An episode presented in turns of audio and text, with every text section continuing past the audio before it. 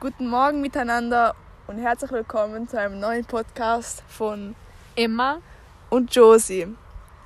Heute werden wir zusammen den Rassismus über die Jahre zusammenfassen.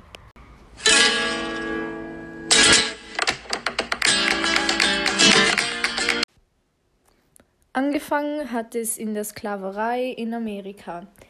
Afrikaner mussten Zuckerrohr, Baumwoll und Tabakplantagen mit unmenschlicher Arbeit machen. Zwischen 1700 und 1808 sind 6 Millionen Afrikaner nach Amerika importiert worden nach dem Bürgerkrieg und die Sklaverei wurde 1855 abgeschafft.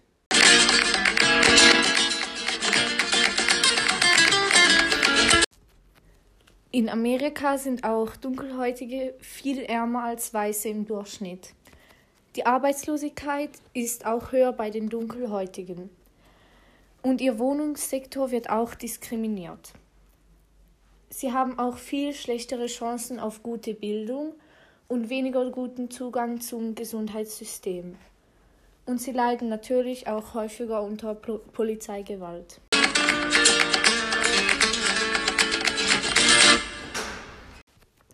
Wegen dem Ereignis von George Floyd merkt man immer noch, dass es sehr viel Rassismus gibt. Nachdem es Proteste für die Dunkelhäutigen gegeben hat, hat sich alles ein bisschen verbessert, aber nicht zu gut. Und die Folge war auch, dass Proteste im Ausland stattfanden, zum Beispiel in der Schweiz und in anderen vielen Ländern.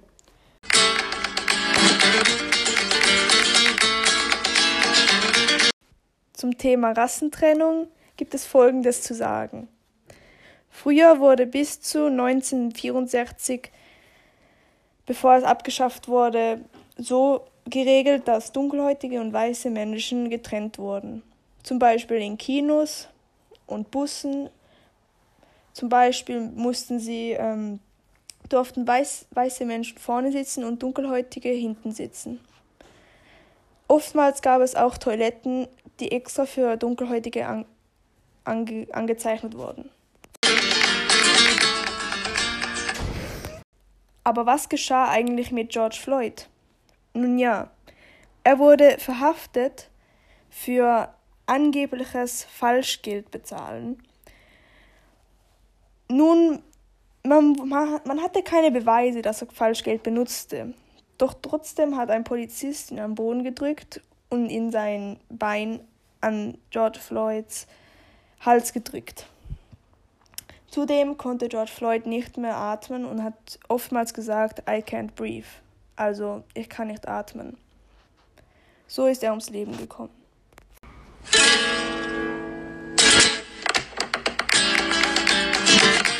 Aber nicht nur George Floyd.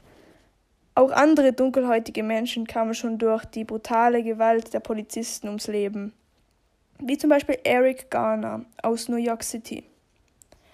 Er war ein 43 Jahr, Jahre, alter, Jahr, Jahre alter Mann, der auch wie George Floyd an, Boden, an den Boden gedrungen wurde und wegen illegalen Zigarettenverkauf festgenommen wurde. Wie George Floyd ertönte auch oftmals aus seinem Mund I can't breathe. Als man ihn dann ins Krankenhaus gefahren hat, stellte man, stellte man, stellte man heraus, dass er tot war. Auch Freddie Gray aus Baltimore, welcher 25 Jahre alt war, wurde von der Polizei festgenommen und brutal geschlagen. Er hatte Verletzungen am Rückenmark, welche ihm zum Tod führten. Es gab sehr heftige Ausschreitungen, welche die Folge welche die Folge gab, dass, viele Proteste, dass es viele Proteste gab.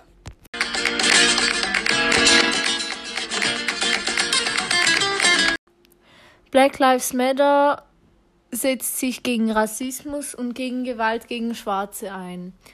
Sie organisieren Demonstrationen und weitere Sachen. Mit der Benutzung des Hashtags wurde die Black Lives Matter Bewegung in 2013 gestartet. Nach dem Freispruch von George Zimmermann wurde, entstand die BLM-Bewegung. Und die Black Lives Matter Bewegung ist nicht nur eine amerikanische Bewegung, sondern auch eine internationale.